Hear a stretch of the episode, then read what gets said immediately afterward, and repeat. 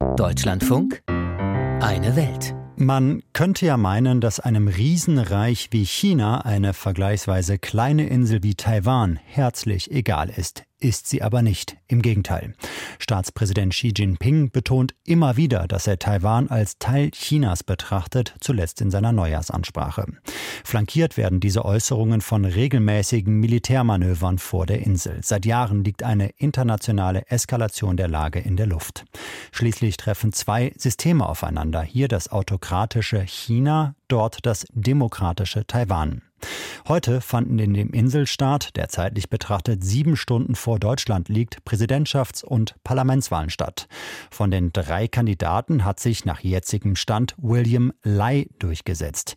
Er gehört der sogenannten Demokratischen Fortschrittspartei an, die auch die bisherige Präsidentin Taiwans stellte und dafür eintritt, dass die Insel unabhängig bleibt, so wie schon seit über 70 Jahren. Kein Wunschergebnis also für Peking, das seine Wiedervereinigungspläne aber wohl trotzdem oder gerade deshalb vorantreiben wird. Unser Korrespondent Benjamin Eisel hat Menschen im Grenzgebiet getroffen, die kaum Zweifel daran haben, dass China sich Taiwan zurückholen wird, wie sie sagen.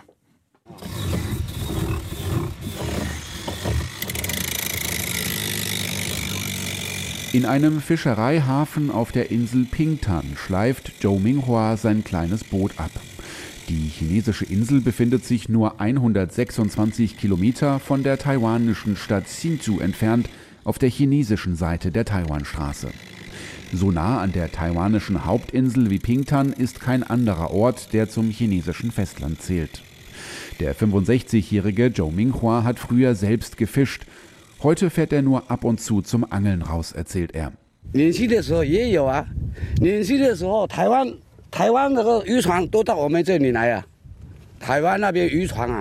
Als wir jung waren, kamen Fischerboote aus Taiwan bis hierher. Wir konnten sehr häufig taiwanische Schiffe sehen. Sie setzten Plastikboxen mit Propagandaflugblättern im Meer aus.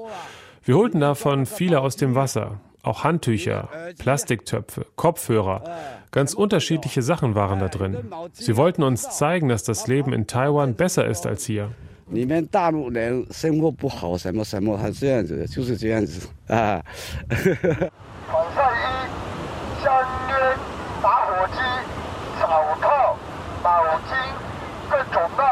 Ein paar Kilometer weiter verkauft der 65-jährige Lin Xingping unter anderem Eimer, Schaufeln, Kescher, Feuerzeuge und Snacks für Touristen am Strand.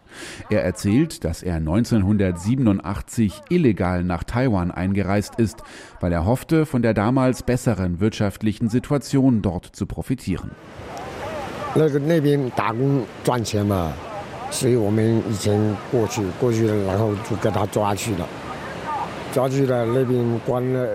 Damals konnte man in Taiwan arbeiten und gut verdienen, also haben wir uns rübergeschmuggelt. Allerdings wurden wir festgenommen.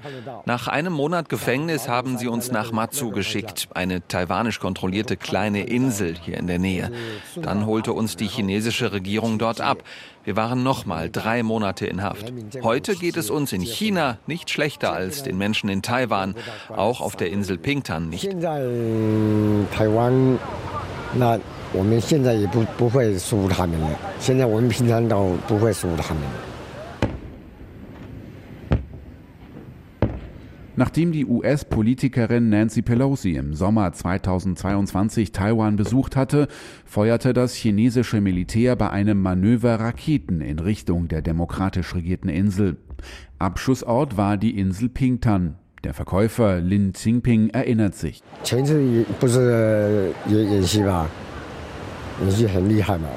Das war ein großes Manöver. Hier war Ausnahmezustand. Unser Leben hier hat das aber nicht beeinflusst. Taiwan werden wir sicher zurückholen, hundertprozentig, so wie Hongkong. Das ist chinesisches Territorium. Ganz klar.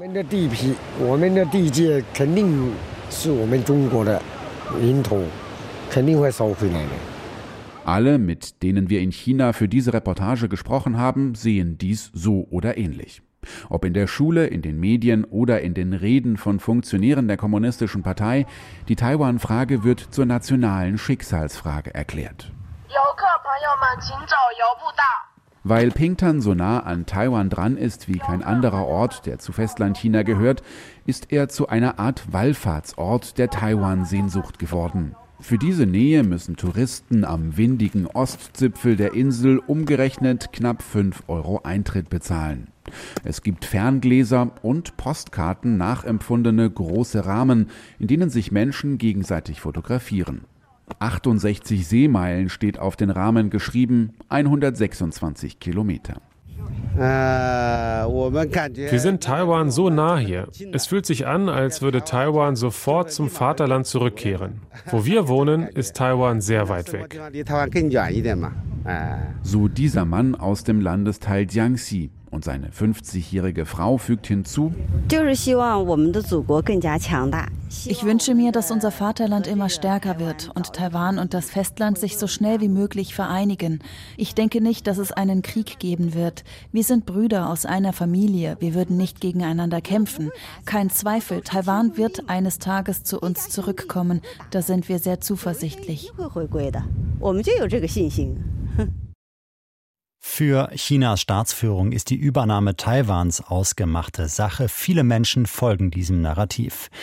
Derweil hat sich bei den heutigen Wahlen in Taiwan das China-kritische Lager durchgesetzt, wie erste Ergebnisse zeigen. Peking hatte diese Wahl drakonisch als Abstimmung über Krieg und Frieden bezeichnet. Die Taiwan-Frage wird also wohl ein geopolitischer Brennpunkt bleiben. Benjamin Eisel berichtete.